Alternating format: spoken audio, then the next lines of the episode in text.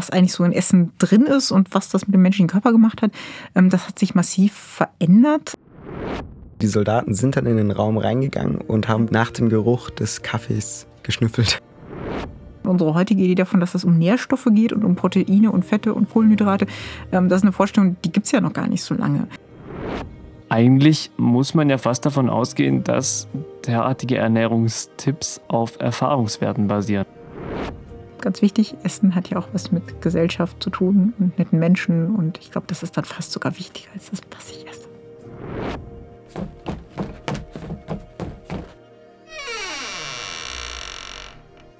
Willkommen im Geschichtskeller, der Podcast für euer geschichtliches Interesse. Sag mir, was du isst und ich sag dir, wer du bist. Die meisten Menschen achten heute mehr denn je darauf, was sie essen. Was kaum verwunderlich ist, so wird man förmlich erschlagen von unzähligen Ernährungsratgebern. Ernährungstrends, sei es nun High Carb, Low Carb oder doch Slow Carb. Wir werden von allen möglichen Werbeanzeigen der Nahrungsmittelkonzerne so überrollt. Dabei ist Essen so viel mehr als das. Es ist mehr als nur die Anzahl der Kohlenhydrate auf der Nährwerttabelle. Essen ist Genuss, es ist Kultur. Es hat die Menschen zusammengeführt und auch voneinander getrennt. Es hat die Menschen krank gemacht oder auch wieder gesund. Es konnte Verträge besiegeln oder auch als Machtdemonstration genutzt werden. In der heutigen Folge nehmen wir euch mit auf einen kulinarischen Ritt wie die gesellschaftlichen Verhältnisse in der frühen Neuzeit die Ernährung bestimmt haben und umgekehrt. Und damit hi und herzlich willkommen zu unserer heutigen Folge Geschichtskeller, der Podcast für euer geschichtliches Interesse. Mein Name ist Tobias und ich darf euch heute ganz herzlich meinen Mitmoderator und Freund Matthias vorstellen. Was für eine Anmoderation. Ähm, ich freue mich sehr, hier zu sein. Und unseren heutigen Gast. Sie ist Juniorprofessorin für die Globalgeschichte des Spätmittelalters und der frühen Neuzeit. Die Rede ist von Frau Dr. Christina Brauner. Hallo, ich freue mich dabei zu sein. Vielen Dank für die Einladung. Bevor wir anfangen, würden wir immer an unseren Gast fünf Entweder-Oder-Fragen stellen, einfach um die Person so ein bisschen kennenzulernen. Wir würden Sie bitten, darauf einfach schnell und spontan zu antworten. Kriegen wir hin. Okay. Eher Morgen- oder Abendmensch? Abend. Kaffee oder Tee? Kaffee. Frühstück, süß oder salzig? Frühstück? Kein Frühstück, Kaffee. Mhm. Okay. Bier oder Wein? Kommt auf die Laune an. Hm, tendenziell eher Wein. Alles klar. Schokolade, hell oder dunkel? Dunkel. Und Ihr Lieblingsessen? Ähm, frisch gebackenes Brot mit Butter. Finde ich super. Gut. Dankeschön. Sie haben ja vor ein paar Semestern eine Vorlesung über Food and History gehalten. Was hat Sie speziell an diesem Thema eigentlich so interessiert? Hm. Es war ja ein Projekt zusammen mit Daniel Menning, was wir im ähm, Rahmen von so einem neuen Studienprogramm CIVIS ähm, gemacht haben, wo es darum ging, Leute aus ganz unterschiedlichen Ländern zusammenzubringen. Ähm, und wir haben sozusagen gedacht, wir nutzen die Chancen vielleicht auch, die die Corona-Pandemie bietet. Wir machen alles eh digital. Super Gelegenheit, um mal mit Leuten aus unterschiedlichen Ländern zu reden. Und Essen ist einfach so ein Thema, was sich genau dafür super anbietet. Es ist konkret. Sie haben ja gerade schon ganz am Anfang sehr schön einleitend gesagt, wo Essen uns überhaupt begegnet, ähm, wie sehr das auch in Verbindung steht mit größeren gesellschaftlichen Fragen. Ähm, es ist was, wozu man aus ganz unterschiedlichen Ländern und Perspektiven Zugang zu gewinnen kann, was aber eben auch genau durch solche interkulturellen Austauschprozesse ähm, geprägt ist. Und was mich gerade eben vor dem Hintergrund, Sie haben schon gesagt, Stichwort Globalgeschichte an Essen eben interessiert, ist nicht zuletzt auch diese ähm, Funktion, ähm, die Essen immer wieder hat in äh, Austauschprozessen, auch die Art und Weise, wie sich ähm, sozusagen globale Güter, könnte man sagen, in der Welt verbreitet haben. Und diese Chance, ähm, in, mit einer Gruppe, die eben selber aus ganz unterschiedlichen Kontexten kommt, ähm, über Essen nachzudenken, über Ernährung nachzudenken, das fanden wir ganz toll. Ähm, ich habe selber so ein bisschen was zu Rezepten gemacht an verschiedenen Stellen oder auch zu Essensgeschenken, das haben Sie ja erwähnt. Das, das sind so Dinge, die mir selber in der Forschung begegnet sind. Ich habe das aber nie sozusagen wirklich eigentlich erstmal als Forschungsgegenstand eigenständig erforscht. Aber das ist, seitdem ich diese Vorlesung gemacht habe, habe ich das Gefühl, das würde ich gerne tun, tatsächlich. Ja. Wir sind ja jetzt hier im, im Geschichtskeller und ich würde so als, als, als Aufsager mal so ein bisschen die Frage einstreuen, wie bringen wir das, äh, das Thema Lebensmittelgeschichte, wie bringen wir das in der, in der Geschichtswissenschaft unter? Ja, das Tolle, würde ich sagen, erstmal an dieser, diesem Thema Essensgeschichte ähm, ist ja, dass es tatsächlich man das für alle Epochen ähm, erforschen kann. Und ähm, gerade auch beispielsweise sind Archäologen Leute, mit denen man ganz wunderbar reden kann, um was über Essen rauszufinden in Zeiten, aus denen wir gar nicht so viele Schriftquellen haben und schon gar nicht Quellen, die uns was über das Alltagsleben von einfachen Menschen sagen, beispielsweise im Frühmittelalter. Da kann die Archobotanik uns zum Beispiel ähm, ganz viel helfen. Wenn man sich so fragt, wo gehört das in der Geschichtswissenschaft hin? Ähm, ich habe in der ersten Sitzung für diese Vorlesung damals ähm, was zitiert, was mir irgendwie immer wieder durch den Kopf gegangen ist, ähm, nämlich Bertolt Brecht, den kennen Sie, glaube ich, alle noch, ähm, die Fragen eines lesenden Arbeiters. Und das ist ja so ein Gedicht, das stammt von 35, 36 ähm, und hat was damit zu tun, ähm, dass der lesende Arbeiter die Konzepte von Geschichte, die man so klassischerweise kennt, irgendwie komisch findet. Und er unter anderem die Frage stellt, naja, also als Cäsar die Gallier schlug, hatte er nicht wenigstens einen Koch bei sich?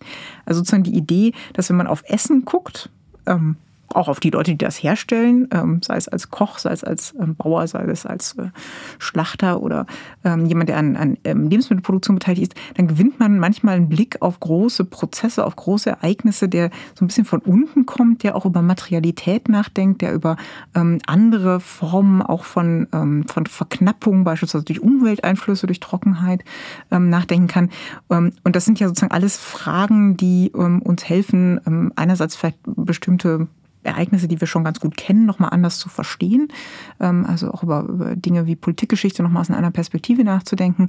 Ähm, und die aber zugleich eben wirklich darauf zu führen, ähm, auch Geschichte als was zu begreifen, was ja von, auch von den einfachen Menschen gemacht wird, auch in Zusammenwirken mit ganz vielen Dingen, ähm, die eben mit, mit Umwelt, mit ähm, der Art und Weise, wie Böden funktionieren beispielsweise, ähm, auch mit ähm, Pflanzen und Tieren ähm, und insofern ähm, sozusagen also ein paar Impulse aufgreift, die einerseits aus so einer klassischen Alltagsgeschichte herauskommen, auch aus einer sozialen Geschichte herauskommen, aber durchaus auch sich verbinden lässt mit Fragen, die jetzt immer mehr akut werden im Zeichen von Klimawandel, die auch Studierende meines, meines Empfindens nach mehr umtreiben, nämlich eben so Fragen von von, Umweltgeschichte, ähm, der Art und Weise, wie auch Menschen mit ihrer Umwelt umgehen, wie sie zum Beispiel durch intensivierte Landwirtschaft, das wären wär jetzt so Fragen, die dann ähm, jetzt zunächst mal sich fürs 20. Jahrhundert aufdrängen, die aber interessanterweise ähm, man durchaus auch schon für andere Epochen ähm, stellen kann, ähm, wie sie durch intensivierte Landwirtschaft zum Beispiel eben auch wiederum sich selber in manchen Teilen die Nahrungsgrundlage entziehen für, für spätere Zeiten. Ähm, also da kann, kann man sozusagen ganz viele Perspektiven anschließen, aber erstmal grundsätzlich ist es ein Thema, glaube ich, was ähm, ja, sozusagen Konzept von Geschichte in den Mittelpunkt rückt, ähm, in dem es ganz viel eben tatsächlich um, um Menschen erstmal geht ähm, und nicht so sehr vielleicht um die, die klassischen großen Männer oder sowas. Ähm, und das uns wirklich ähm, eigentlich immer wieder auch dazu führt, und das, das fand ich sehr spannend, ähm, auch interdisziplinär zu arbeiten. Ähm, also wenn Sie sozusagen schauen, wo ist dieses Food History-Thema angesiedelt, dann werden Sie immer wieder feststellen, das sind Kolleginnen und Kollegen, die interdisziplinär mit Literaturwissenschaftlern beispielsweise arbeiten, wenn es darum geht, darüber nachzudenken, wie funktionieren eigentlich Rezepte über die Zeit, es sind eben Archäologen gefragt, Anthropologen, ähm, Soziologen. Ähm, und das finde ich ist eben an diesem Thema auch wirklich sehr, sehr spannend, dass es so eine ganz umfassende ähm, Linse eigentlich auf Gesellschaft und auf Geschichte erlaubt.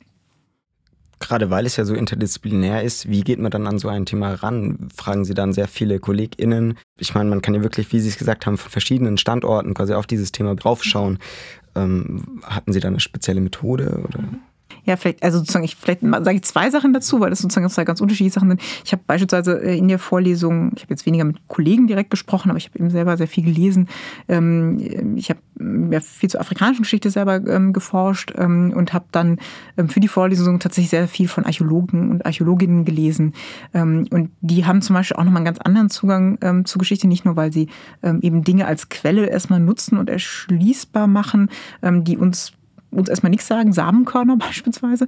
Ähm, das, das hat mir wirklich geholfen, auch nochmal ähm, ja, so Dinge zu verstehen, die ich mit meinen Schriftquellen, ähm, gerade Stichwort eben auch subsaharanisch-afrikanische Geschichte, an die ich sozusagen gar nicht rankomme und wo man dann häufig eigentlich so das Gefühl hat, ach, vielleicht ist da gar nichts passiert. Aber wenn wir uns mit archäologischen Forschungsergebnissen auseinandersetzen, sieht man, dass da durchaus ja, vielfältige historische Wandlungsprozesse durch Einführung von äh, beispielsweise von neuen Feldfrüchten oder Ähnlichem ähm, stattgefunden haben. Und da ist also sozusagen Archäologie wirklich ein ganz, ganz wichtiges Element. Eine ganz andere Sache, die hat gar nicht unbedingt nur was mit reiner Wissenschaft sozusagen zu tun, ist ja auch ein Zugang der experimentellen Geschichtswissenschaft, der in der Food History verwendet wird. Ähm, und Daniel Menning und ich hatten damals ursprünglich auch geplant, für diese Reihe zu Food History so eine äh, Spring School zu machen. Wir haben auch Gelder dafür bekommen. Dann kam die Pandemie, von der wir alle schon äh, viel zu viel geredet haben in den letzten Monaten und Jahren. Ähm, deshalb ging das nicht und das ging eben vor allen Dingen nicht, weil wir überlegt haben, dass wir gerne mit Studierenden eben auch darüber nachdenken, ähm, wie, was, was lernen wir mehr, zum Beispiel über historische Rezepte, wenn wir die tatsächlich mal versuchen nachzukochen. Und das Spannende ist dann, ähm, dann kommt man nämlich direkt auch auf Probleme, was die Rezepte einem zum Beispiel nicht sagen. Ähm, viele dieser frühneuzeitlichen und mittelalterlichen Rezepte haben beispielsweise keine Maßangaben. Und ich glaube, heute sind auch die Art und Weise, wie uns Rezepte gegenübertreten, ist ganz unterschiedlich. Ich glaube, wir müssen uns auch darüber unterhalten, dass ähm, vielleicht nicht mehr alle Leute Kochbücher haben, sondern YouTube-Videos gucken. Zum Abschluss, ich glaube, eine Sache, die mir sehr eindrücklich im, im Gedächtnis geblieben ist aus dem Seminar. Wir hatten eine italienische Studentin, die gesagt, das war ein ähm, ein internationales Seminar, äh, die hatte ein Rezept von ihrer Großmutter mitgebracht und da ähm, wurde gesagt, ja, man sollte etwas so lange ich glaube, rühren oder so lange backen. Ähm, und dann war die Zeitdauer in Gebeten angegeben. Und das ist tatsächlich ähm, was, was wir auch eben aus Rezepten äh, aus dem Spätmittelalter, äh, auch noch aus der frühen Neuzeit kennen, ähm, als sozusagen als eine Zeitbemessung. Und die Großmutter kommt, aus Süditalien. Aber da sind sozusagen, also man kann auch eben tatsächlich über Zeitvorstellungen nachdenken und forschen, wenn man solche Rezepte anschaut. Und da gibt es offensichtlich wirklich auch manchmal eine ganz lange Dauer, äh, über die eben so etwaige solche Vorstellungen dann überleben. Also das heißt dann, es wäre nicht, ähm, die Eier brauchen drei Minuten, sondern... Ich glaube, drei Ave Maria, ja doch, weiß ich nicht, es sind wahrscheinlich noch nicht hart gekocht, aber ja, äh, genau. Mhm. Sie haben jetzt eben noch über Konservieren gesprochen. Gab es generell in der frühen Neuzeit Möglichkeiten, Nahrungsmittel zu konservieren, haltbar zu machen? Also eine äh, der wichtigen Dinge, äh, warum Salz so wichtig war. Ähm, also Einsalzen ähm, spielt eine Rolle, man Trocknen spielt eine Rolle. Ähm, bei Eiern, die hat man, glaube ich, einen Kalk eingelegt, wenn ich mich nicht irre, ähm, um sie zu konservieren. Ähm, also es gibt eine ganze Reihe ähm, von, von Techniken. Der Kühlschrank gehört nicht dazu. Jetzt haben Sie sich ja sehr lange mit dem Thema beschäftigt. Gab es eine Verteilung der Inhaltsstoffe, die Sie sehr überrascht hat? Ich weiß nicht, vielleicht die gleiche Menge Zucker wie Salz zusammen, wo Sie gedacht haben, was, das kann doch gar nicht schmecken? Ähm, hm. Naja, also ich meine, viele von diesen Rezepten sind erstmal eigentümlich. Ich glaube, was ich zum Beispiel recht bemerkenswert fand, war festzustellen, ähm, Ingwer ist äh, äh, tatsächlich total angesagt. Ähm, und zwar auch schon im, im, Spätmittelalter wird da auch zum Teil für Zinszahlungen verwendet, zusammen mit Pfeffer ähm, und manchmal auch Safran, ähm, also als Maßeinheit, aber vermutlich auch als materielles ähm, Gut. Äh, und Ingwer ist tatsächlich in allen möglichen Dingen ähm, sehr präsent. Das gilt, das gilt sowohl für sowas wie Würzweine ähm, als auch insbesondere auch für Fischgerichte. Das hat wahrscheinlich was mit der humoralpathologischen äh, Funktion von Ingwer zu tun. Ähm, äh, das hat mich tatsächlich überrascht, weil ich da glaube ich, äh, also ich, das Pfeffer ähm, und, und, Safran und Muskat, dass das sozusagen Gewürze sind, die auch im, im Spätmittelalter schon sehr weit verbreitet sind und, und, Zimt, das ist klar, aber sozusagen auf diesen Ingwer wäre ich nicht so gekommen. Ähm, auf der Ebene von, von Rezepten, ähm, ja, man, man stolpert immer wieder über Dinge, die man ähm, tatsächlich erstmal kurios finde. Also beispielsweise, dass man tendenziell ähm, in der Frühneuzeit eher Biber als Pferde gegessen hat. Also wir kamen ja, glaube ich, noch eher das Bild davon, dass es manchmal so Pferdeschlachtereien gibt. Also ich mich an meine Kindheit erinnere, in Essen gab es so auf einer Straße schon einen Laden, der hat Pferdefleisch äh, angeboten. Äh, Pferdefleisch ist überhaupt kein Thema, ähm, aber Biber essen könnte man sich wohl vorstellen. Solche Dinge haben mich überrascht. Okay, Biberfleisch äh, würde ich jetzt, glaube ich, auch eher ungern probieren.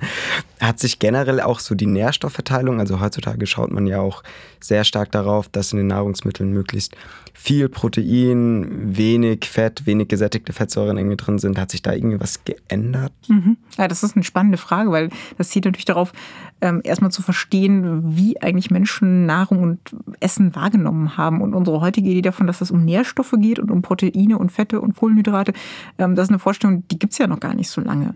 Ähm, und ähm, die Art und Weise, wie man über Essen nachgedacht hat und was eigentlich so in Essen drin ist und was das mit dem menschlichen Körper gemacht hat, ähm, das hat sich massiv verändert, insbesondere seit dem 19. Jahrhundert. Und vorher haben wir sozusagen ganz grob gesprochen so ein Paradigma, das nennt man eben Humoralpathologie.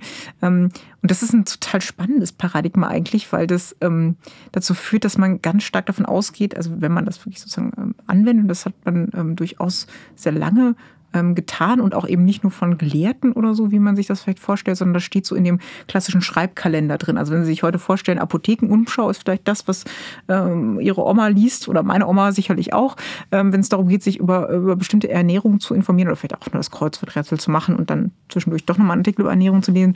Ähm, hat man in der Funotz zum Beispiel sowas wie, was sich Schreibkalender nennt. Ja, das sind sozusagen die Vorläufer von unseren heutigen Kalendern. Und da sind aber auch immer wieder so Infos drin. Ja, und da wird zum Beispiel auch was gesagt dazu, was man in welchem Monat am besten essen soll.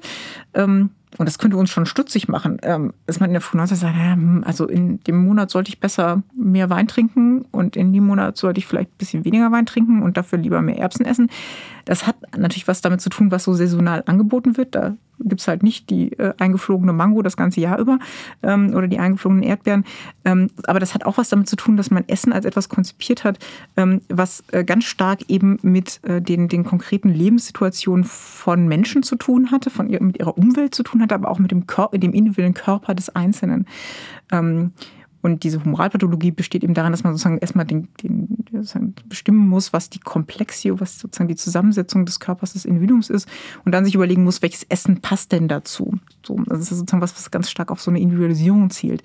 Ähm, das hat natürlich jetzt nicht jeder gemacht. Es gab genug Menschen, die erstmal glücklich waren, überhaupt was zu essen zu kriegen. Ähm, das gilt sicherlich fürs 19. Jahrhundert und für weite Teile unserer Gegenwart leider auch. Ähm, aber äh, es ist sozusagen tatsächlich eine Differenz zu einem, zu einem Verständnis von Essen als sozusagen Nährstofflieferant, ähm, was erstmal mit so einer Idee von das ist ein generischer Mensch und der braucht so und so viel Nährstoffe äh, einhergeht. Das wurde ja häufig auch noch eben an dem männlichen Menschen konzipiert, dieses Modell von täglicher Nährstoffzufuhr. Ähm, und das ist, finde ich, ganz interessant. Wir haben ja, äh, Sie haben, wir hatten uns ja auch vorher über diesen Artikel von Steven Shapin unterhalten, ähm, dass da eigentlich auch ein Potenzial drin liegt, vielleicht also wir wollen jetzt nicht zur Humoralpathologie als einer Wissensform zurückkehren, ähm, aber es ist, passt eigentlich ganz gut zu den, zu den Kritiken, die ähm, an bestimmten Formen von Medizin im 20. Jahrhundert geäußert worden sind, nämlich, dass es ähm, viel zu stark mit so Standards arbeitet, Standardgrößen arbeitet, gerade auch was, was äh, Geschlechtsdifferenzen angeht und dass man an vielen Stellen auch Behandlungen und Essen ist in der Phonose ganz wesentlich eben auch immer wieder Medizin, dass man die viel mehr auf einzelne Körper abstimmen muss und auf einzelne Lebensumstände Umstände. Ähm, und das ist, finde ich, erstmal war für mich auch neu, das fand ich total spannend ähm, mit diesem Blick der Moralpathologie auf frühneuzeitliches Essen ähm, werden Sie zum Beispiel darüber nachdenken, ähm, ob irgendwie etwas ähm, kalt oder warm ist. Und da geht es nicht darum, ob das heiß gemacht ist oder nicht, ähm, sondern da geht es um die Eigenschaften. Also Gurken beispielsweise gelten grundsätzlich eher als kalt. Ähm, äh, das hat was damit zu tun, wie man glaubt, zum Beispiel, wie stark die mit Wasser zu tun haben oder mit Feuer. Also sowas wie Chilischoten wären schon eher heiß. Das hängt aber auch davon ab, wie die wachsen. Und Dinge, die zum Beispiel in der Erde wachsen, Pilze, sind auch kalt irgendwie. Das kann auch mit der Form zu tun haben zum Teil. Ähm, es ist sozusagen eine andere Art des Nachdenkens darüber, wie man eigentlich Eigenschaften von, ähm, von, ähm, von Lebensmitteln bestimmt. Und es gibt bestimmte Dinge wie, wie Schokolade, die stellen ein ganz großes Problem dar, weil man sich da nicht so ganz einig ist, wie man die eigentlich kategorisieren soll beispielsweise. Also das, diese Idee mit den Nährstoffen, natürlich haben die Sachen Nährstoffe und wahrscheinlich, wenn wir in der Rückschau auch bestimmte Dinge vielleicht erklären können mit einem modernen Verständnis von Essen, mit dem modernen Verständnis davon, dass da Nährstoffe drin sind, also meinetwegen die Einführung der Kartoffel wäre ja so ein klassisches Beispiel, also dass das sozusagen für bestimmte Gruppen ähm, vielleicht eine, auch eine Hebung von, von Lebensstandards ähm, äh, gebracht hat, weil man mit weniger ähm, sozusagen Arbeitsleistung ähm, äh, dann ähm, sozusagen höheren Nährwertertrag bekommt. Ähm, das mag sozusagen auch bestimmte Sachverhalte erklären, aber wenn man sozusagen versucht zu verstehen, was ähm, für Men was Menschen selber, wie die sich Essen vorgestellt haben, wie sich die Wirkweise von Essen vorgestellt haben, muss man sich eben unter anderem mit diesem humoralpathologischen Paradigma auseinandersetzen. Also man hat dann darauf geachtet, dass die Eigenschaften des Lebensmittels die, ich sag jetzt mal, die eigene Stimmung mehr oder weniger ausgleichen. Das heißt, wenn ich jetzt zum Beispiel aggressiv oder wütend bin, dann wäre es zum Beispiel hilfreich, wenn ich viel Pilze essen würde. Mhm, ja, also jetzt bin ich mir bin ich nicht ganz sicher, aber genau, also sie würden, man würde ihnen jetzt eine der, der vier Basiskomplexionen sozusagen zuordnen. Äh, also sozusagen, das geht nach dem vorherrschenden Saft in ihrem Körper. Also Sanguiniker wären diejenigen, die sozusagen durch das Blut bestimmt sind. Ähm, die Melancholiker, das kennen wir heute noch so als Stichwort. Das kommt genau auch, dieser Begriff kommt auch aus der Säftelehre. Ähm, genau, und dann würde man eben überlegen, was, was, wie sie sollte die Ernährung zusammengesetzt sein, damit sie sozusagen einigermaßen ausgeglichen leben können. Das ist sozusagen die, die, die eine Variante. Und man kann aber eben Essen, das ist das Stichwort Medizin, ganz wichtig, auch dann einsetzen, wenn es eine Störung gibt. Also wenn ihre Säfte schon irgendwie in Unordnung sind, wenn sie krank sind, ähm, dann wird Essen auch eingesetzt. Also diese, diese Grenze zwischen ähm, Essen und das, was man als ähm, Materia Medica bezeichnet, ähm, die ist fließend. Ähm, und das ist zum Beispiel auch was, das man ganz wunderbar studieren kann an der Einführung von, ähm, von neuen Lebensmitteln, von sogenannten globalen Gütern. Also nehmen Sie eben sowas wie ähm, Kaffee, Tee, Schokolade, die sind ganz häufig als erstes als Arzneimittel eigentlich eingeführt worden und sind dann sozusagen nach und nach auch ähm, zu Konsumgütern geworden, die äh, man eben nicht nur mit medizinischen, sondern auch mit ja, Genuss, Genuss verbunden hat. Das mögen Einzelne auch schon gemacht haben, bevor das in den entsprechenden Texten angekommen ist. Ähm, aber das ist sozusagen sowieso ein ganz wichtiger Punkt, dass, ähm, dass es sozusagen einerseits gibt es diese Idee, dass, dass man so essen sollte, dass man eben ein gutes, ausbalanciertes Leben führen kann. Und auf der anderen Seite kann man Essen aber eben auch einsetzen, ähm, sozusagen als Therapeutikum, äh, also um schon bestehende Gesundheitsprobleme äh, auszugleichen den Menschen war dann auch zu der damaligen Zeit schon bewusst, welche Lebensmittel sie ähm, essen. Also so wie es heute dann irgendwie eine bestimmte Low-Carb-Diät gibt, mhm. ähm, gab es dann damals die äh, Essensdiät, wenn man zum Beispiel gerade mel melancholisch ist. Also genau, das mit dem gerade melancholisch ist so eine Sache. Also ähm, es gibt ähm, also äh, im Prinzip wird sozusagen, würden sie dann als Melancholiker erstmal gelten. Das ist dann sozusagen ihre Komplexität, die kann sich im Laufe ihres Lebens verändern. Sie haben zum Beispiel, wenn sie, wenn sie äh, Kochbücher lesen ähm, aus ähm, Spätmittelalter, frühen Neuzeit, ähm, finden sie häufig schon Angaben dazu, also nicht in allen, aber ähm, die, ähm, die sozusagen darauf hinweisen, entweder für welche Gesundheitsprobleme eine bestimmte Speise gut ist oder auch für, für welche, ähm, ja, für welche Natur. Natur ist sozusagen der Begriff, der im Deutschen dann am ehesten gebraucht wird für diese Komplexio. Ähm, genau, das, das, ähm, das gibt es. Ähm, ob, die, ob Einzelne sich ähm, sozusagen speziellen Ernährungsplan zusammen haben stellen lassen ähm, im Blick auf äh, ihre, äh, ihren Charakter, das hängt natürlich sehr, sehr stark davon ab, ob sie ja, über finanzielle Mittel sie beispielsweise verfügt haben. Aber wir wissen, dass manche Fürsten und Fürstinnen auch zum Teil in Absprache mit ihrem Astrologen oder ihrem Astronomen auch Sterne spielen bei dieser Frage, wie eigentlich Säfte so funktionieren, eine wichtige Rolle. die haben durchaus auch genau darauf geachtet, ähm, was sie essen. Man kann es auch zum Teil so ein bisschen erkennen im Jahreslauf. Da gibt es auch sozusagen bestimmte Momente, in denen man eben ähm, äh, ja, bestimmte Lebensmittel bevorzugt essen sollte. Ich glaube, man sollte dieses, dieses Paradigma nicht zum alles erklärenden Mechanismus erheben, aber es ist tatsächlich erstaunlich, ähm, an welchen Punkten das überall auftaucht. Also sowohl in der Beschreibung von Lebensmitteln, in sowas wie Naturkunden, in diesen Schreibkalendern, die ich gerade schon erwähnt habe, als ein ziemlich popularisierendes ähm, äh, Medium, ähm, in diesen Kochbüchern. Ähm, das ist tatsächlich ähm, was, was durchaus, also was eben auf keinen Fall nur gelehrtes Wissen ist. Ähm, das wird jetzt nicht den Speiseplan der in jeder Hütte beeinflusst haben, weil da einfach nicht so viele Auswahlmöglichkeiten da war, aber als eine, eine sozusagen ein Weltbild, eine Matrix innerhalb der, derer man Dinge einordnen und beschreiben kann, ist es tatsächlich von ziemlich großer Bedeutung. Abgesehen, also abgesehen davon, was, ähm, was jetzt als die, die, die richtige Nahrung für eine, für eine, für eine bestimmte Person, also abhängig von der Stimmung jetzt ähm, äh, empfohlen wurde, wurde kulturell gesehen bei, bei den Mahlzeiten bewusst zwischen, zwischen arm und reich unterschieden. Also gab es irgendwie Statussymbole, also Essen als Statussymbole für, für arm und reich. Also wenn ich jetzt an heute denke, ich denke jetzt zum Beispiel an, an, an Leute, die, die, die im Restaurant sitzen und das, sich das teuerste Steak bestellen, nur weil sie es können. Hatten wir das damals auch in der Form oder, oder hat sich das eher später entwickelt? Also Essen als etwas, was mit Distinktion, mit äh, sozialen Unterschieden zu tun hat, auf jeden Fall. Ähm, es gibt, äh, also nicht umsonst finden Essenshistoriker dieses Buch von, von Pierre Bourdieu, das Sie vielleicht kennen, Feine Unterschiede, ähm, ganz toll. Da gibt es ja diese wunderbaren Karten, wo man sozusagen Geschmack äh, nach sozialen ja, Schichtungen äh, aufgelistet findet. Also der Pot-au-feu, äh, der Eintopf wird geradezu so, zu so einem Marker von bestimmten gesellschaftlichen Gruppen in Frankreich. Ähm, genau, und das, das ist was, was Sie eigentlich, ja, ja, würde ich sagen, im gesamten historischen Verlauf feststellen können, dass Essen immer wieder auch mit sozialen Unterschieden verknüpft wird, auch mit kulturellen, aber insbesondere auch mit sozialen.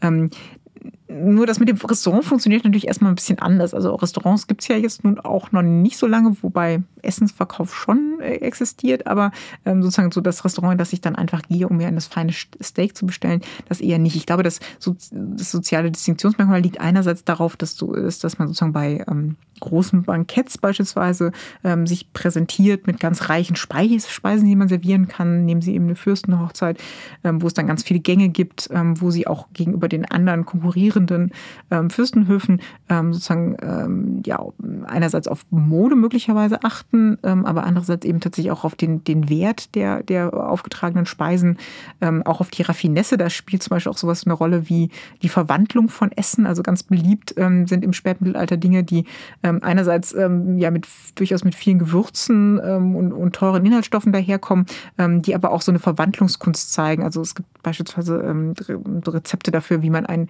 ein Schloss ähm, aus, ähm, ja, aus, aus Teig irgendwie herstellt oder sowas oder ähm, bestimmte aus, aus Zucker bestimmte Formen ergibt. Also da gibt es ganz alle möglichen äh, Formen von Distinktion. Ganz wichtig ist aber auch, ähm, dass ähm, man Distinktionen ähm, auf eine andere Weise verankert, als man äh, das jetzt aus unserer Zeit äh, vielleicht kennt. Ähm, das ist vor allen Dingen ein Phänomen der frühen Neuzeit äh, stärker als das ist äh, Spätmittelalter, nämlich indem man ähm, tatsächlich auch explizit Gesetze erlässt. Das machen vor allen Dingen äh, Städte, äh, machen aber zum Teil auch die Landesherren, indem sie ähm, bestimmte ähm, ja, bestimmte Nahrungsmittel tatsächlich nur äh, bestimmten sozialen Gruppen, bestimmten ständischen Gruppen vor allen Dingen ähm, vorbehalten. Ähm, oder etwa für eine Hochzeit reglementieren, wie viele Schüsseln da aufgetragen werden dürfen. Das ist ähm, eine sogenannte Luxusgesetzgebung. Ähm, äh, das ist ein Phänomen, was es im 16. Jahrhundert äh, gibt, was sich aber bis ins 18. Jahrhundert durchzieht die Wirkung von solchen Gesetzen ist immer sehr, sehr umstritten. Ähm, häufig hat man gesagt, naja, das ist wahrscheinlich eher ein Indikator dafür, dass da Leute was konsumieren, was sie vielleicht, was, ja, wo Eliten sagen, na, das wollen wir eigentlich nicht, dass sie konsumieren. Also möglicherweise eher ein Indiz dafür, dass ähm, die Gesetze eigentlich gerade schon nicht eingehalten werden zu dem Zeitpunkt, wo sie erlassen werden. Also eher ein Symbol für die Krise von äh, solchen ähm, sozialen Ordnungen. Ähm, die sind aber auf jeden Fall erstmal interessant, weil man sozusagen sehen kann, dass diese ähm, sozialen Unterschiede mindestens für diejenigen, die versucht haben, solche Gesetze zu erlassen, dass die eben auch darin bestanden, dass nicht alle alles essen dürfen.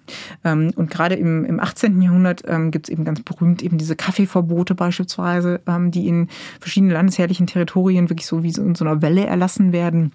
Ähm, Preußen ist da beispielsweise besonders streng. Die setzen dann auch noch altgediente Soldaten als sogenannte Kaffeeschnüffler ein, ähm, die dann also Leute auftreiben sollen, die jetzt illegalerweise Kaffee trinken. Das machen die Leute dann letztlich aber trotzdem. Also das ist ähm, ein bisschen schwierige Frage. Also ich würde sagen, Essen dient auf jeden Fall der Distinktion und zwar auch auf unterschiedliche Weise, eben Blick auf das, was gegessen wird, auch auf die Art und Weise, wie es zubereitet wird, ähm, etc. Ähm, und eben im Unterschied zu unserer Zeit heute ähm, gibt es eben auch wirklich den Versuch, das, das zu normieren, durch, durch ähm, auch strafbewährte Regelungen ähm, äh, durchzusetzen. Ähm, man muss aber eben ein bisschen vorsichtig sein, äh, was tatsächlich dann die Wirkmächtigkeit von sowas angeht wie kann ich mir das vorstellen? Kaffeeschnüffler, die sind dann, also die Soldaten sind dann in den Raum reingegangen und haben wirklich nach dem Geruch des Kaffees geschnüffelt. Ja, also dieser, der Begriff ist sicherlich ein bisschen polemisch. Ich bezweifle, dass das äh, sozusagen die Berufseigenbezeichnung war oder ähm, ähnliches. Nein, aber äh, ich, ich kann Ihnen direkt aus einer Quelle, die ich jetzt vor kurzem gelesen habe, äh, berichten. Ähm, äh, ein bisschen kurioser Zusammenhang äh, in, in Kleve, äh, einem Ort, über den ich gerade forsche, ähm, wird sozusagen so ein Kurbad aufgemacht, so eines dieser Spars, wie wir, wie wir die kennen. man möchte vor allen Dingen niederländische naja, avant la lettre Touristen anziehen. Wir schreiben also Mitte des 18. Jahrhunderts.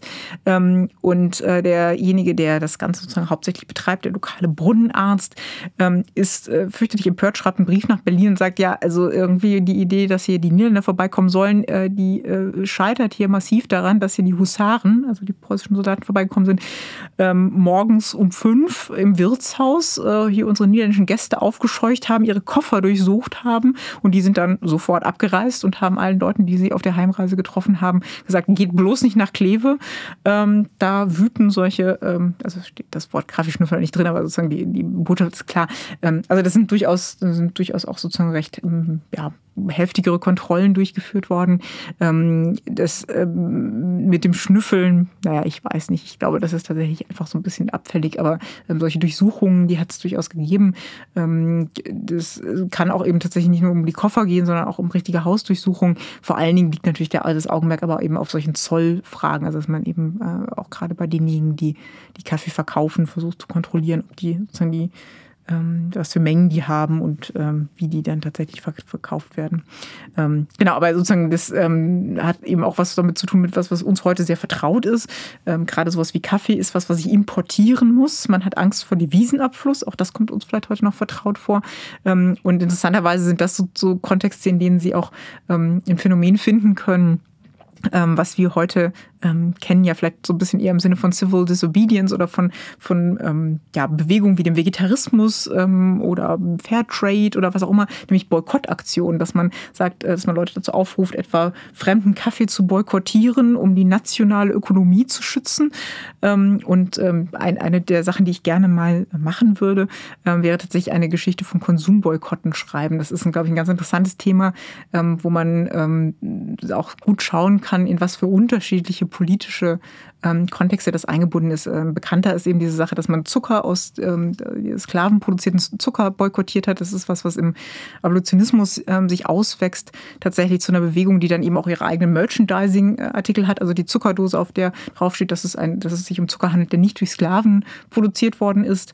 Ähm, äh, aber diese, dieses Instrument, das ähm, sozusagen der einzelne Käufer, Käuferin, der einzelne Konsument, die einzelne Konsumentin ähm, über so ein Nicht-Kaufen, äh, ein Nicht-Konsumieren ähm, versuchen kann, irgendwie auch ähm, ja, auf einer ganz basalen Ebene politisch zu handeln. Das scheint eine Idee zu sein, die gar nicht so, ähm, also die, die es auf jeden Fall im 18. Jahrhundert schon häufiger gibt, offensichtlich auch schon im späten 17. Jahrhundert, wenn man auch an, an bestimmte Dinge gibt, denkt, die eben auch im Zusammenhang mit, mit Sklaverei vor allen Dingen stehen. Ähm, und das wäre eine Geschichte, die ich ganz gerne mal ähm, nochmal mir genauer anschauen würde. Jetzt haben Sie gerade vom Boykott von gewissen Lebensmitteln gesprochen. Würden Sie sagen, der Trend des Vegetarismus war zu Beginn auch eine Form des Boykotts hm. gegenüber dem Fleischkonsum? Hm, es ist ja jetzt natürlich für die Historiker erstmal eine ganz schwierige Frage, weil ab wann reden wir denn von Vegetariern? Hm, also der Fleischverzicht ist was, was man als eine ähm, Form von ja ganz bewusster ähm, Lebenspraxis ähm, in der Spätantike greifen kann. Äh, also eigentlich auch sogar noch ein bisschen früher, aber Pythagoras wäre so ein klassischer Fall, äh, den man, äh, der da gerne angeführt wird ähm, und der in dem, im Frühchristentum ähm, sehr stark aufbauend auch ähm, auf ähm, ja sozusagen bestimmten philosophischen Lebensstilen ähm, dann gepflegt wird. Und in dem Zeitpunkt hat das nicht wirklich was mit Ökonomie unbedingt zu tun, sondern es hat was mit Körper zu tun, es hat was mit Reinheit zu tun und mit der Idee, dass sozusagen reiner Körper wiederum auch ja, reine Seele, reinen Geist mit hervor, hervorbringt. Ähm, das sind Dinge, die uns auch gar nicht unvertraut vorkommen, denn auch heute sind sozusagen Vegetarier ähm, häufig ja nicht nur Vegetarier, weil sie irgendwie so einen Körper haben wollen, sondern weil sie das Gefühl haben, das ist sozusagen eine ganzheitliche Sache. Ähm, aber das ist sozusagen weniger der, der Boykott, der eben aus einem ökonomischen Kunst, äh, Überlegung herauskommt. Heutzutage ist es ja oft so, dass man auch sehr, einen sehr starken Leistungsgedanken hat, gerade bei dem, was man äh, zu sich nimmt, dass ich weiß, okay, ich fühle mich einfach körperlich mehr wohl, wenn ich jetzt zum Beispiel mich vegetarisch ernähre. Gab es damals auch schon so gewisse Rezepte, jetzt sei es nun bei, vor irgendwelchen Schlachten oder vor sportlichen Ereignissen, wo man sagt, okay, konsumiere die und die Lebensmittel, um möglichst eine gute sportliche Leistung zu erbringen? Nein, also ich habe ja gerade schon gesagt, es gibt diesen engen Zusammenhang zwischen Medizin und Ernährung. Ähm, von daher genau, das ist das ist äh, schon auch was, was mit einer Rolle spielt. Ähm, es gibt tatsächlich sehr viele dezidierte Anweisungen, was man denn essen soll, bevor man äh, Sex hat. Ähm, das ist also gerade diese Schreibkalender, von denen ich erzählt habe, die sind voller Tipps dafür, was denn besonders gut ist fürs Liebesspiel. Ingwerwein spielt übrigens auch eine wichtige Rolle. Muscheln spielen auch eine wichtige Rolle. Das ja auf jeden Fall Schlachtrezepte, also Rezepte für das, was ich essen sollte, bevor ich in den Krieg ziehe, habe ich jetzt noch nicht gefunden. Ähm, habe ich aber auch nicht nachgesucht. Ähm, also kann ich mir durchaus vorstellen, dass es da in, in bestimmten Kontexten auch ähm, Ideen zu gibt. Das Problem dürfte aber sein, das ähm, mag man dann sozusagen in der Theorie als Tipp gegeben haben, wenn Sie sich mal angucken, wie so eine Armee sich klassischerweise ernährt. Denken Sie an den 30-jährigen Krieg. Glaube ich, ist da so viel mit ganz ähm, spezifisch überlegter Ernährung, ist es wahrscheinlich nie so viel her. Ähm, das würde dann wahrscheinlich auch wiederum eher für die Heerführer gelten, die dann eben auch Köche mit sich führen. Wir denken zurück an Brecht. Ähm, aber äh, also die Frage nach dem Zusammenhang von, von Leistung oder von dem, ähm, was ich tue und ob ich mich danach gezielt ernähre, ähm, die spielt sicherlich durchaus eine Rolle, aber man muss eben, glaube ich, ein bisschen gucken, ähm, in, in welchem Kontext man das dann da ganz konkret greifen kann. Aber diese Obsession zwischen, äh, zwischen Sex und Essen, das hat mich äh, in, der Quelle, die ich letzte Woche gelesen habe, tatsächlich ein bisschen geflasht, das muss ich schon sagen. Ja, vielleicht wäre es mal was für ein Seminar, mal sehen. Nochmal ganz kurz zurück zu der Diskussion, dass wir keine, ähm, also dass wir in der, in der frühen Neuzeit, von der wir ja jetzt mehrheitlich sprechen, nicht die Möglichkeit hatten, auf wissenschaftlich äh, ähm, äh, fundierte Zahlen zurückzugreifen oder halt oder, oder, oder halt Nährwerte zurückzugreifen. Eigentlich muss man ja fast davon ausgehen, dass derartige Ernährungstipps auf Erfahrungswerten basieren, oder? Auf jeden Fall. Ähm, also das ist aber wiederum ja auch, wenn Sie jetzt sagen, sozusagen nicht wissenschaftlich, ähm, auf Erfahrung zu verweisen, ähm, hat schon was mit empirischem Wissen zu tun. Das wird auch gerade häufig in Stellung gebracht ähm, gegen so etwas wie einem reinen Traditionsargument. Ähm, das gilt insbesondere für so Momente, wo eben solche neuen Lebensmittel ins Spiel kommen. Ähm, also ich habe gerade schon gesagt, so ein Columbian Exchange wäre das Stichwort, eben bestimmte Produkte Mais, Schokolade etc., ähm, die aus der neuen Welt äh, nach Europa dann kommen ähm, wo man ja feststellen kann, dass es zum Teil einen sehr kritischen Diskurs gibt. Wir kennen das nicht kommt bei Galen, kommt in den antiken Texten nicht vor, oh, ist gefährlich. Ähm, und da, das ist zum Beispiel ein Punkt, wo ganz stark Erfahrungswerte, ähm, dass sich berufen auf, ähm, ja, um, auf empirisches Wissen, auf Umgang, zum Teil auch auf schon erste Formen von Experimentieren, das gibt es durchaus, ganz, ganz wichtig sind. Das sollte man, glaube ich, auch nicht unterschätzen. Also sozusagen, das ist natürlich jetzt nichts, was im Labor stattfindet oder irgendwie mit massenhaft replizierbaren Experimenten arbeitet. aber das ist eben ähm, auch eine bestimmte Form der Wissenserzeugung, die dynamisch ist, die auch ähm, in, zum Teil in den kritischen Diskurs eingebunden wird. Also gerade eben Schokolade ist etwas, was zum Beispiel ganz viel diskutiert wird, ähm, wo äh, Leute auch ähm, zum Teil äh, auf ähm, ja sozusagen mit variierenden Zutaten arbeiten etc. Ähm, also das, das sind sozusagen Dinge, die ich glaube ich nicht so vorschnell, also das ist sicherlich nicht moderne Wissenschaft, aber man sollte es glaube ich auch aus dem Kontext der Wissensproduktion nicht ausschließen.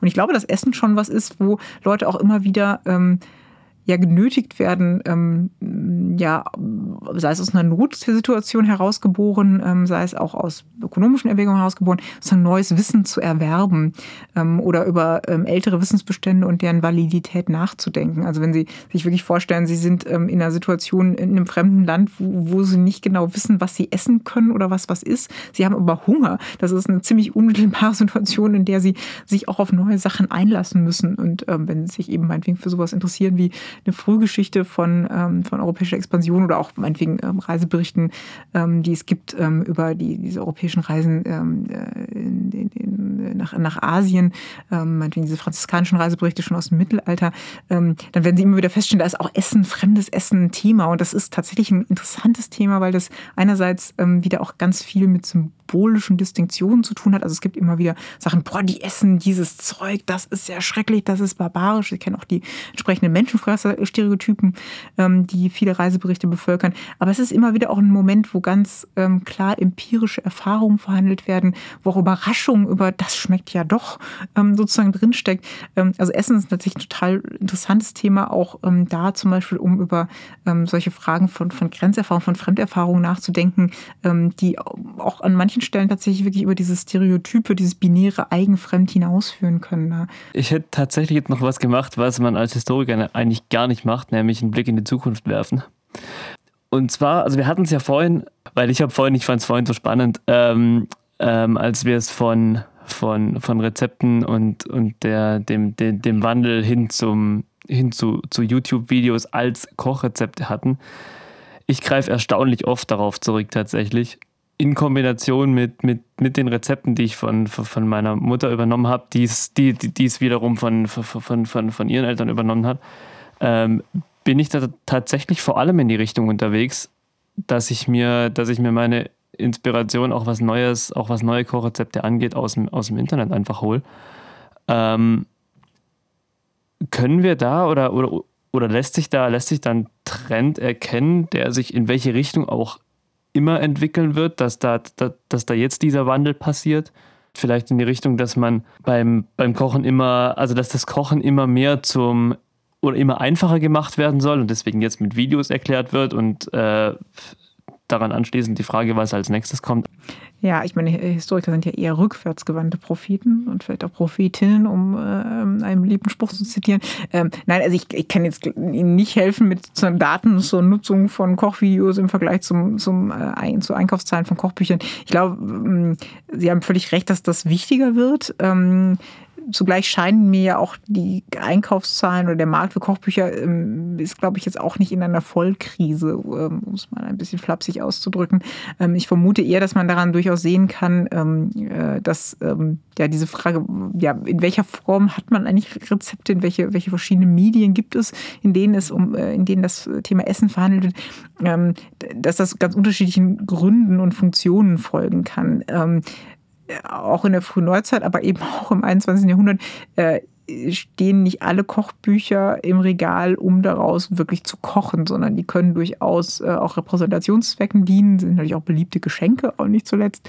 Ähm, und äh, ich kann mir durchaus vorstellen, dass ähm, man so eine Art von Ausdifferenzierung hat, dass man tatsächlich für so Alltagsfragen, so wie kann ich mal schnell was machen, gucke ich auch, wenn ich gerade, wenn ich ein bestimmtes äh, Zutat habe, meinetwegen irgendwie die äh, meine netten Vermieter geben mir gerne mal Dinge aus ihrem Garten ab jetzt im Sommer und dann habe ich plötzlich irgendwie da so einen Eimer Pflaumen und frage mich, oh Mann, wo, wo kriege ich das schnellst, am schnellsten Pflaumenkuchenrezept her?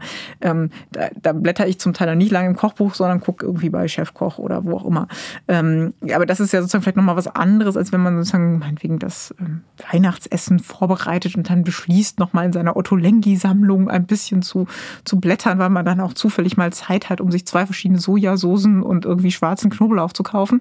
Ähm, das, also es mag auch was damit zu tun haben, was ich vorhin schon versucht habe, so ein bisschen zu sagen, dass, ähm, dass sozusagen ähm, Kochen ganz, un, ganz unterschiedlichen Kontexten ähm, auftaucht. Das hat was mit wirklich Alltag zu tun. Ähm, ich muss mir schnell was zu essen machen, aber es kann eben auch dazu dienen, um ein bestimmtes Ereignis des Familienkreises, des Freundeskreises, was auch immer zu zelebrieren. und ich glaube, so in, in ähnlicher Weise würde ich mir vorstellen, auch, dass sich Mediennutzung entwickelt. Ich kann mir nicht vorstellen, dass sozusagen Kochbücher völlig verschwinden verschwinden, weil die eben nicht nur diesem Zweck der einfachen Informationsweitergabe ähm, äh, dienen, sondern eben durchaus auch ähm, ja, bestimmten anderen Zwecken ähm, äh, mit, mit, verpflichtet sind.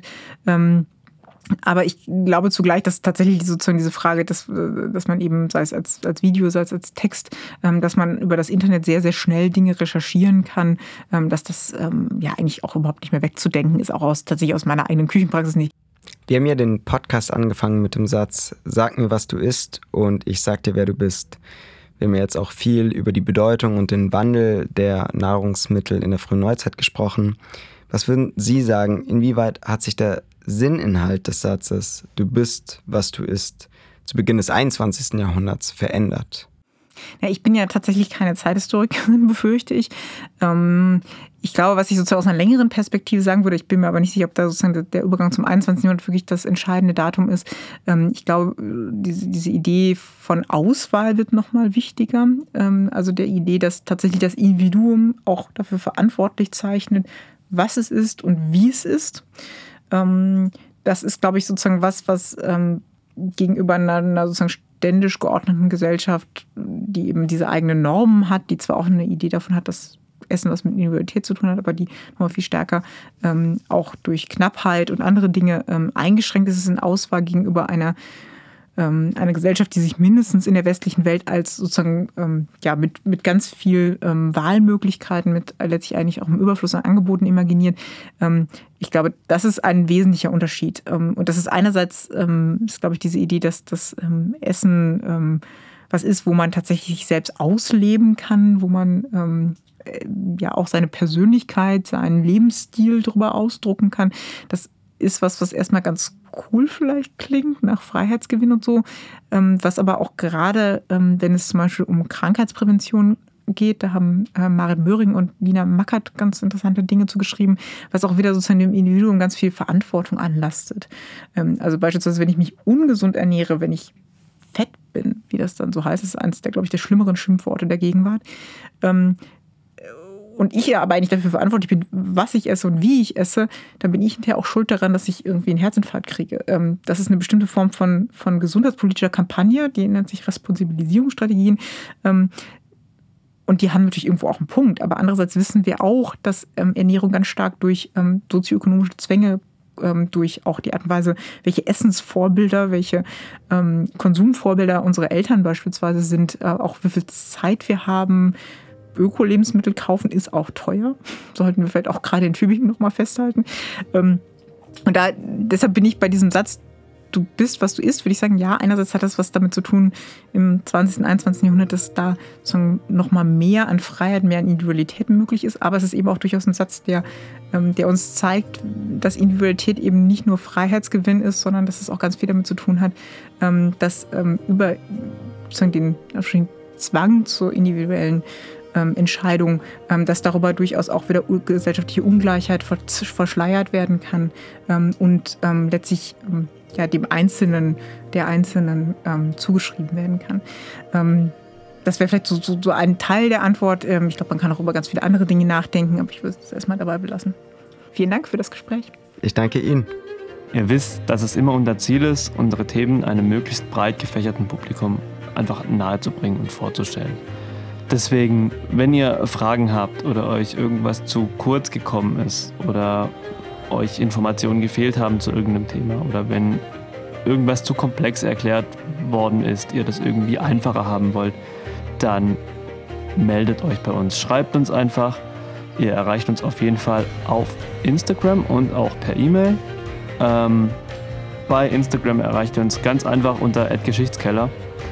Und unsere Mailadresse, wo ihr schreiben könnt, wo ihr uns auf jeden Fall erreicht, ist die Adresse geschichtskeller.fspodcast.de. Ich glaube, beide Adressen werden anschließend auch in den Journals zu finden sein, oder? Ja, auf jeden Fall. Genau. Und wenn ihr uns persönlich Dinge fragen wollt, kommt einfach in der Fachschaft vorbei. Dienstagabend, 20 Uhr, Uhr 8, da ist, glaube ich, immer jemand aus dem Podcast-Team auch mit vertreten. Dann bleibt uns eigentlich nur noch zu sagen, dass es uns wie letztes Mal auch sehr viel Spaß gemacht hat, diesen Podcast aufzunehmen. Und wir würden uns natürlich sehr freuen, wenn ihr bei der nächsten Folge wieder mit dabei seid. Bei unserem Podcast Geschichtskeller, der Podcast für euer geschichtliches Interesse. Bis dahin, guten Appetit. Macht's gut. Macht's gut. Ciao. Ciao.